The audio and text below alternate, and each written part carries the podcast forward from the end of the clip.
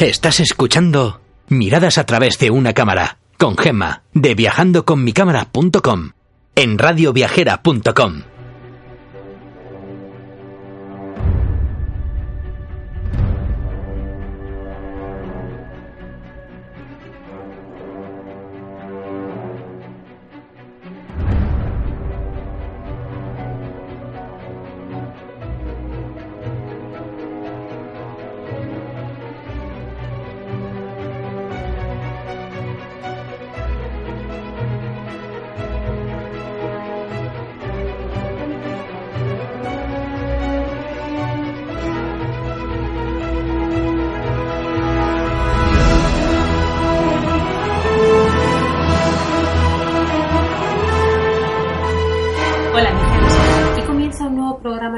de radioviajera.com dedicado a acercaros a esos lugares del mundo donde podréis conseguir bonitas fotografías.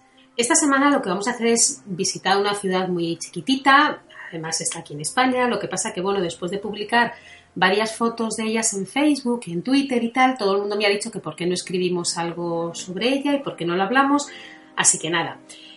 Eh, allá vamos, vamos a pasearnos por la ciudad conocida como Nido de Gavilanes durante la reconquista del Al-Ándalus.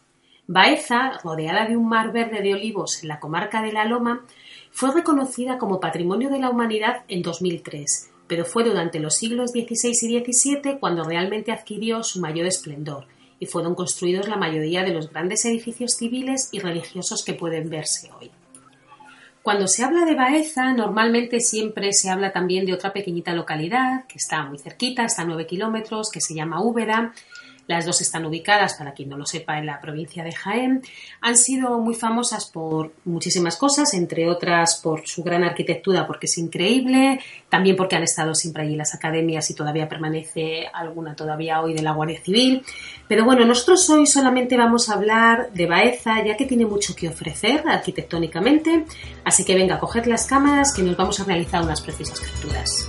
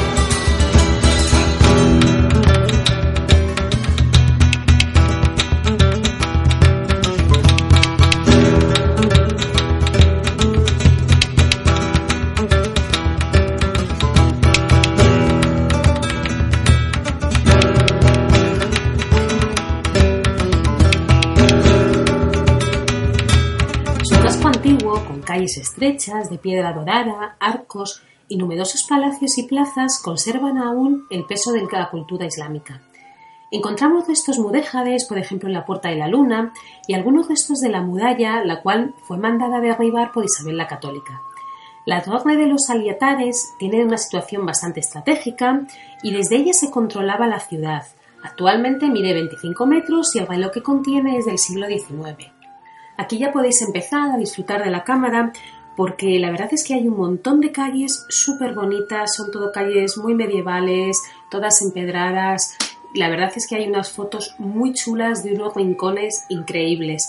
No solamente lo que son las calles, los arcos y tal, sino también lo que son las ventanas, las rejas, las flores. Así que desde luego no dejéis de fotografiar lo que es el centro porque es muy muy bonito.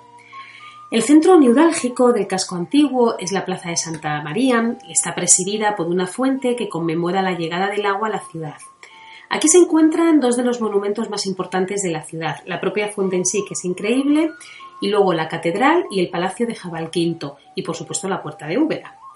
Vamos a empezar a hablar un poquito de la catedral porque la verdad es que merece la pena desde el punto de vista arquitectónico. Está ubicada en el lugar donde se asentaba la antigua mezquita. Con la entrada de Alfonso VII en la ciudad en el siglo XII comienza la reconquista de Baeza y ahí es cuando se empieza a construir una pequeña iglesia, como ya os comentaba, en el mismo lugar donde se asentaba la mezquita. Fue con Fernando III el Santo en el siglo XIII cuando ya cristianizada la ciudad comienza la edificación de lo que es la catedral y se consagra pues como un gran templo cristiano. Andrés de Vandelvida es el más prestigioso arquitecto renacentista de la época y fue el encargado de construir luego ya lo que es toda la parte posterior. Lo que vais a ver en la catedral es un, estilo de renacimiento puro, aunque con resto de otros estilos que todavía se han conservado. Estos restos se pueden apreciar, por ejemplo, en las bóvedas o en el rosetón gótico del siglo XIV, que se encuentra en la fachada creo que es la oeste de la catedral, encima de lo que es la Puerta de la Luna. De ahí se puede acceder al interior y al, claustro catedralicio. En el muro sur se puede ver la Puerta del Perdón, que también es de estilo gótico, y en la fachada principal la Puerta de la Natividad. El templo en sí está dividido en tres naves, cubiertas con bóvedas vaídas, y también encontramos bóvedas de tracería en la zona del crucero y en las de la cabecera. Aunque cuenta con muchísimas capillas, a mí realmente las que más me gustan son las de San José y la Capilla Dorada. Cuando vosotros entréis, lo que vais a ver es una preciosa reja de dobles relieves, con muchísima decoración iconográfica, y en el alto de ella está la imagen de la Virgen con el Niño. Esta reja eh, antiguamente encerraba lo que era el antiguo coro que se suprimió pues, en el siglo pasado. Em, lo que es la custodia procesional como tal está declarada bien de interés cultural y es una de las piezas más importantes de la catedral. El edificio cuenta con un claustro de planta rectangular y un cuerpo de altura que se accede desde el interior de la misma. Desde este claustro se puede visitar también el Museo de la Catedral con distintas salas en las que podéis ver objetos de gran valor mobiliario, vestimentas religiosas. A mí ya sabéis que eso me gusta un poco menos, pero bueno, hay algunas pinturas que merece la pena. En la torre, eh, este fue su origen el alminar de la mezquita, es de planta cuadrada y en las aristas tiene fustes de granito. La verdad es que es muy bonita y merece mucho la pena verla. Me llamó muchísimo la atención ver que la gente lo que hacía era tocar una de esas aristas desde el exterior de la catedral y la verdad es que está bastante desgastada y yo decía, pero bueno, ¿y la gente por qué toca esto? Bueno, pues parece ser que la leyenda dice que las personas que tienen edad de casarse han de pasar la mano en las noches de luna llena o de, por esta arista, ¿no? De tal manera que en un año su deseo estará cumplido. Así que yo no digo nada, ahí lo dejo para cada uno que haga, que haga un poco lo que quiera, ¿no? Vais a poder comprobar también que al lado de la catedral mm, llegáis incluso pues, a, confundir, ¿no? Porque parece que está adosado a ella como si formase parte de la misma pero realmente es un edificio diferente que se conoce como casas consistoriales. Realmente fue la casa solariega de los Cabrera y se cedió al Concejo de Baeza a principios del siglo XVI y a partir de entonces ya se conoce con este nombre. A mí quizás sea uno de los edificios que más me sorprendieron de, la ciudad, me parece súper bonito y tiene un encanto un poco especial de, de antiguo, ¿no? Eh, vais a encontrar varias cosas en la fachada. En la oeste vais a ver una puerta gótica de entrada y dos ventanas que también son de estilo gótico y ahí vais a poder fotografiar los escudos reales de Juana la Loca y Felipe el Hermoso. Luego en la fachada creo que es la norte, es donde está el balcón y en el lado este está el escudo imperial de Carlos V. Actualmente este edificio es utilizado por el Conservatorio de Música. A mí aquí hay una foto que me gusta mucho y es desde la propia fuente. Si cogéis una panorámica os sale, bueno, con un buen vaya, pero cogéis la panorámica de lo que es la casa consistorial con, la continuidad de la catedral y la, la, fuente en el centro. Si lo hacéis justo al atardecer o al amanecer os va a quedar una foto realmente preciosa. Como os decía antes, otro edificio espectacular es el Palacio de Jabalquinto, que fue declarado Monumento Histórico Artístico y es increíble la preciosa fachada de estilo gótico isabelino. Esto es, por supuesto, lo que más va a llamar la atención y recordará mucho eh, las personas que hayan visitado la ciudad de Úbeda, lo recordarán la Casa de las Torres. Es impresionante, es una fachada realmente increíble. Se encuentra justo eh, enfrente, bueno, al lado del Seminario de San Felipe Neri y actualmente forma parte de la sede de la Universidad Internacional de Andalucía Antonio Machado. Este edificio fue mandado edificar en la segunda mitad del siglo XV por un primo de Fernando el Católico. Que se le conocía como el señor de Jabalquinto. El edificio ha tenido muchísimos usos, ha pasado, bueno, pues a una residencia estudiantil, una escuela taller, muchísimas cosas y actualmente, como os decía, forma parte de la facultad. Esa fachada destaca la gran cantidad de pináculos que tiene y los escudos heráldicos de los fundadores. Si podéis acceder, es un sitio realmente increíble. Eh, os vais a encontrar un patio renacentista de doble arcada espectacular, con columnas de mármol y escudos en las enjutas. Y desde ahí vais a conseguir una fotografía increíble, sobre todo desde cualquiera de las cuatro esquinas del patio. Así que no dejéis de entrar porque realmente merece la pena. Normalmente no os cobran nada, así que encima el ser gratuito, bueno, pues no vais a tener ninguna, ninguna duda, ¿no? Para entrar. Eh, el edificio del antiguo seminario, que es el seminario de San Felipe Neri, está justo enfrente de la Catedral de Baeza y este fue creado en 1969. Actualmente es la sede de la universidad y como todos estos edificios, pues han sufrido mm, muchísimas remodelaciones, y lógicamente pues la más amplia fue la que se realizó en 1990 para convertirlo en universidad. El exterior de este seminario da a la Plaza de Santa María. La fachada realmente no tiene mucho que decir porque no tiene casi decoración, sus paredes aparecen, bueno, pues lo único críticas sociales de la época en inscripciones realizadas por los propios estudiantes, que eso a mí sí que me parece bastante curioso para fotografiar. En esta fachada se encuentra la puerta principal, que es de medio punto, marcada por pilastras bueno, y, un, flotón partido en la en la parte superior, ¿no? No, no tiene mucho que, decir. El interior sí que se distribuye en torno a varios patios con columnas y con varias galerías. Y hablando de universidad, no podéis dejar de, visitar la antigua Universidad de Baeza, ¿vale? Esta fue fundada en 1538, pero no en el edificio donde podemos verla hoy. Allí se trasladó un siglo más tarde. Esta universidad tuvo sus siglos de esplendor hasta que en el siglo XIX comenzó su decadencia para desaparecer en 1824. Tras dejar de ser la sede de la universidad, el edificio pasó a ser un instituto y un colegio. Y bueno, pues ¿por qué es famoso esta universidad, aparte de por la universidad en sí? Bueno, pues porque aquí llegó el gran poeta Antonio Machado en 1912 para impartir clases de gramática francesa. Fue una época bastante dura para el escritor, ya que acababa de morir su esposa, que a quien le guste la literatura ya sabéis, su esposa Leonor, tantísimos poemas dedicados a ella. Y entonces, bueno, pues por ello abandonó su tierra y se trasladó a Baeza. Eh, si entráis en la universidad podéis encontrar el aula donde Machado impartía sus clases y actualmente para mí es uno de los sitios mm, que no me perdería nunca, primero porque me encanta la literatura, segundo porque me encanta Machado y tercero porque es un sitio súper encantador. Eh, siguen los pupitres de la época, la pizarra. Me encantó ver cómo debajo de la mesa del profesor, donde se suponía que se sentaba Machado, había un braserito. Están todos los mapas, está el mobiliario de aquellos años. Bueno, te trasladas, ¿no? Eh, a mí me, me, gusta muchísimo. También vais a poder encontrar recortes de periódicos, vais a poder ver el contrato de Machado, la subida de sueldo, ahí está todo metido en vitrinas yo creo que esas fotos merecen mucho la pena, aparte de, bueno, de la parte cultural ¿no? que tiene esta visita. Bueno, si ahora volvemos otra vez al Palacio de Jabal Quinto, lo que vais a ver es que enfrente podéis encontrar la iglesia de Santa Cruz. Es una iglesia mm, no muy grande, es de estilo románico, pero es que tiene un, vamos, tiene un estado de conservación increíble. Así que ya sabéis, fotografía porque es muy bonita. Es de finales del siglo XIII y el motivo de su construcción fue la conquista de la ciudad por Fernando III el Santo. En la fachada, lo que es la fachada principal, eh, fue cubierta por estructuras neoclásicas y se ve en la decoración de los capiteles de las columnas. En el interior había una decoración mudéjar, pero bueno, estaba bastante deteriorada, con lo cual ahora se ha reconstruido.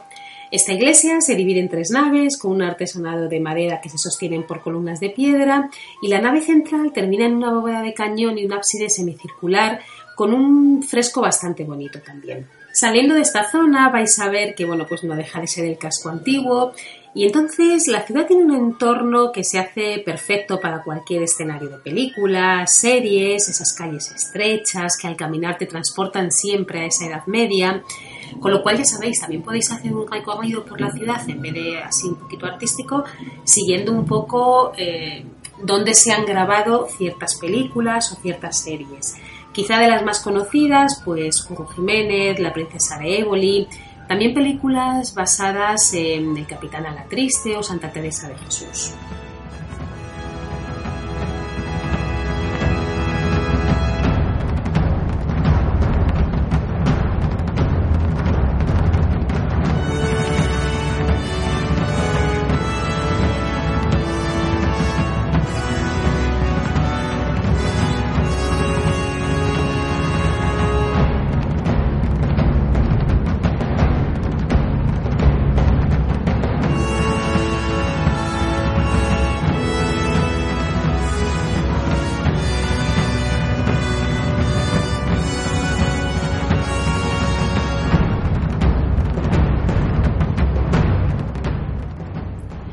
Habéis reconocido la canción, ¿no? Para quien no la haya hecho, es la banda sonora de la película La Triste. Bueno, y ahora lo que vamos a hacer es dirigirnos hacia otro lugar que también es muy conocido en la ciudad y que es muy bonita, que es la Plaza del Pópulo, también conocida como Plaza de los Leones. Preside la plaza la Fuente de los Leones y de ahí su nombre, y es un monumento arqueológico que procede de la ciudad romana de Castur. La figura femenina que corona la fuente es la princesa Íbera Milce, que era la esposa de Aníbal, la cual está protegida por cuatro leones situados a sus pies. Para la ciudad, esta fuente simboliza el orgullo de haberse convertido en lugar donde acudía en tiempos pasados toda la aristocracia y también, por supuesto, el clero. Aquí se concentraban todos los edificios más altos de la época, como por ejemplo la antigua carnicería, la audiencia civil y las escribanías públicas. Hoy en día, si os ponéis mirando hacia lo que es la antigua carnicería, vais a ver que está enfrente, luego a la derecha están las escribanías, que hoy en día es la actual oficina de turismo, y si pináis un poquito más a la derecha vais a ver una zona que a mí me encanta para fotografiar, que es el arco de Villalar y la puerta de Jaén. Se trata de dos pasos contiguos que se abrían en la muralla, siendo el arco construido para conmemorar la batalla de Villalar en las que las tropas de Carlos I vencieron a los comuneros de Castilla. Ahí vais a encontrar una foto muy bonita si tenéis suerte y la podéis hacer al atardecer cuando el cielo está pues en ese color rosado que tanto a mí me gusta fotografiar. Es cierto que hay que tener suerte para que ese día el cielo esté así, pero bueno, mm, si podéis fotografiarlo porque está súper bien. Luego otro sitio también que es muy bonito eh, es el actual Ayuntamiento de Baeza. El edificio que actualmente lo alberga es un palacio de estilo plateresco que fue utilizado antiguamente como cárcel y casa de la justicia. Está declarado Monumento Nacional y es uno de los edificios pues, más originales y valiosos del plateresco andaluz. En su parte inferior se abren dos puertas, la de la izquierda daba acceso a la antigua cárcel y la de la derecha a la Casa de la Justicia. Y luego en la parte superior podemos ver cuatro balcones con diversos escudos entre ellos y en la cornisa se pueden ver figuras de niños, esfinges, águilas y hojas de acanto. Si podéis entrar en el ayuntamiento, fijaros mm, y sobre todo, bueno, pues fotografiar las yeserías renacentistas del vestíbulo que merecen muchísimo la pena. También es muy bonito el salón de plenos. Esto ya sabéis si os dejan, porque si vais en fin de semana, por supuesto que no. Y si vais en día de diario, normalmente si hay pleno, pues lógicamente no podéis entrar. Frente al ayuntamiento se encuentra la casa donde vivió Antonio Machado durante los siete años que comentamos antes que residió en Baeza cuando daba clases en la facultad. La vais a poder ver porque aparte de que está enfrente hay una plaquita donde indica que, que esta fue su casa. Y luego podemos dejar la zona más antigua de la ciudad, que es como si fuéramos, bueno, a, hacer un viaje en el tiempo, ¿no? Como si lo hubiéramos hecho. Pues bueno, si abandonamos esta parte, nos podemos dirigir hacia la zona más nueva, que es la Plaza de la Constitución, que sería el centro, pues de ahora más neurálgico, ¿no? Realmente es donde están grandes terrazas, bares, hay edificios también antiguos, pero bueno, es como el centro, el centro de la ciudad, ¿no? De la parte más moderna. Otro sitio que no podéis dejar de, visitar y que podéis ir justo desde la Plaza de la Constitución es el convento de San Francisco. Este convento fue promovido por la familia Valencia de Benavides a mediados del siglo XVI y Andrés de Vandelviera fue el encargado de trazar la arquitectura del convento. Un terremoto a principios del siglo XIX obligó a desmontar buena parte de la capilla mayor y acabaron de destruirla desastrosos temporales posteriores y, bueno, como siempre, pues los robos, ¿no? Este convento fue rehabilitado en 1988 y hoy el monasterio ha perdido toda esa función religiosa que tenía y es la sede de un auditorio donde a lo largo de los años se organizan bueno, pues actividades, conciertos y tal. Eh, no dejéis de entrar porque además es gratuito, siempre vais a poder verlo y una vez que lleguéis al auditorio, que es un auditorio bastante moderno y que, bueno, pues para mí no tiene muchísimo encanto, pero si cruzáis el auditorio lo que vais a llegar es al patio y ese patio es increíble, tiene una fachada a la izquierda espectacular, con lo cual no dejéis de ir porque os va a merecer mucho la pena. Si salís de ahí, eh, yo también os recomendaría que justo a la derecha hay un restaurante súper bonito pero no es tanto lo bonito que es el edificio, sino lo que es la entrada. Aunque no vayáis a comer o cenar en él, entrar, porque ahí es un pórtico, es como si fuera un claustro, y luego, bueno, pues al fondo está el restaurante, pero es bastante curioso. Otra de las cosas que os quería comentar y que me habéis preguntado en varias ocasiones, siempre me comentáis, ¿hay algún mirador bonito donde ir a hacer buenas fotos? Pues bueno, a mí de esta ciudad me gusta mucho el mirador Antonio Machado, que da al Parque Natural de Sierra Mágina. Este parque se levanta al sur de la provincia de Jaén, delimita al norte por el Valle del Guadalquivir, al este por el río Guadiana y las dehesas de Quesada y al sur por el río Guardaortuna y al oeste por el río Gualdagullón. En estos montes, que presentan bueno, pues el típico perfil de las serranías andaluzas, se encuentra la altura más elevada de la provincia de Jaén, que es el Pico Mágina, de ahí su nombre, que tiene pues más de 2.000 metros de altitud. Este mirador, aparte por las vistas que son espectaculares, me gusta muchísimo porque me recuerda mucho a los poemarios de Antonio Machado. De hecho, vais a encontrar a mucha gente allí con los poemas, incluso a muchos que se atreven a, poderlos recitar en alto, ¿no? Me gustó mucho eh, como una señora muy, muy mayor, cuando llegué me dijo, mira hija, campo de Baeza, soñaré contigo cuando no te vea. Campo, campo, campo, entre los olivos, los cortijos blancos. Lógicamente son unos poemas de Antonio Machado, de Campos de Castilla. Es muy bonita, no dejéis de acercaros porque vais a conseguir unas fotos de las vistas espectaculares. Y bueno, ahora no quiero acabar sin comentaros un poquito lo que es la parte gastronómica de, de la ciudad. La cultura gastronómica se asienta en su historia y en su situación geográfica, ¿no? En muchos de los platos que vais a encontrar por allí se pueden encontrar influencias culinarias pues, de la comida judía, romana, islámica, modisca, y bueno, pues que a lo largo de los años se han ido fusionando y se han conseguido encontrar unos platos típicos, ¿no? y diferentes. Por supuesto, vais a encontrar restaurantes de todo tipo. A mí los que más me gustan son los de la comida casera o comida tradicional, pero también vais a encontrar algunos sitios donde, bueno, pues donde se puede degustar esa comida más elaborada y actual, ¿no? Que responde un poco más a las exigencias más de delicatessen. Todos los platos eh, están, por supuesto, regados por el famoso oro líquido, ¿vale? De los campos de los olivares. El aceite allí es increíble, que os voy a decir. Si podéis, no dudéis en comprarlo porque es una maravilla. Y dentro de los platos típicos, eh, yo reseñaría los platos sobre todo de, la, de caza, ¿no?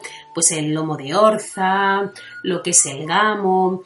A mí me gusta también mucho probar el bacalao a la baezana. Luego hay mucho tipo de cazuelas, cocidos, muchos estofados. Pero sí que quiero destacar algunos platos que, bueno, pues son menos conocidos que, que otros, ¿no? Em, es muy común, tanto aquí como si visitáis Úbeda, eh, la pasión que tienen por los ochíos. Eso es un pan con aceite y pimentón, que es muy típico de toda la comarca de la Loma, que suele acompañarse con morcilla en caldera, embutido, y cuando es en primavera es muy común verlo acompañado también de habas frescas. Eh, os va a sorprender la cantidad de tapas, porque allí cuando pedís una cervecita os suelen poner una tapa, que, que os van a poner de caracoles. ¿vale? Mm, yo la verdad es que me, no sé, me sorprendió porque no me parecía que era una zona típica, pero, pero sí. Para los que vayáis a Úbeda no dejéis de probar los andrajos, que se trata de un guiso realizado con una pasta especial y bacalao conejo, es muy típico.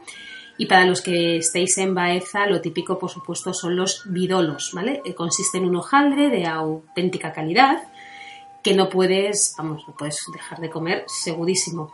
Eh, yo no he conseguido nunca que me digan la receta, lo he preguntado en varios sitios, pero no me la han dado.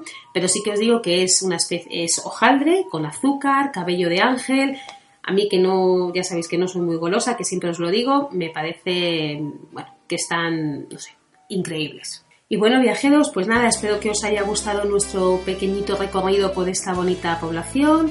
Os animo a escucharnos en radioviajera.com y a bajar los podcasts a través de las diferentes plataformas. Si queréis ver alguna de las fotitos que hemos comentado o tenéis alguna duda o pregunta, podéis visitar mi blog viajandoconmicámara.com, donde estaré encantada de compartir con vosotros cualquier información que necesitéis. Y ya sabéis, si os apetece, nos vemos la semana que viene para visitar otro precioso lugar de nuestro maravilloso mundo. Que paséis una feliz.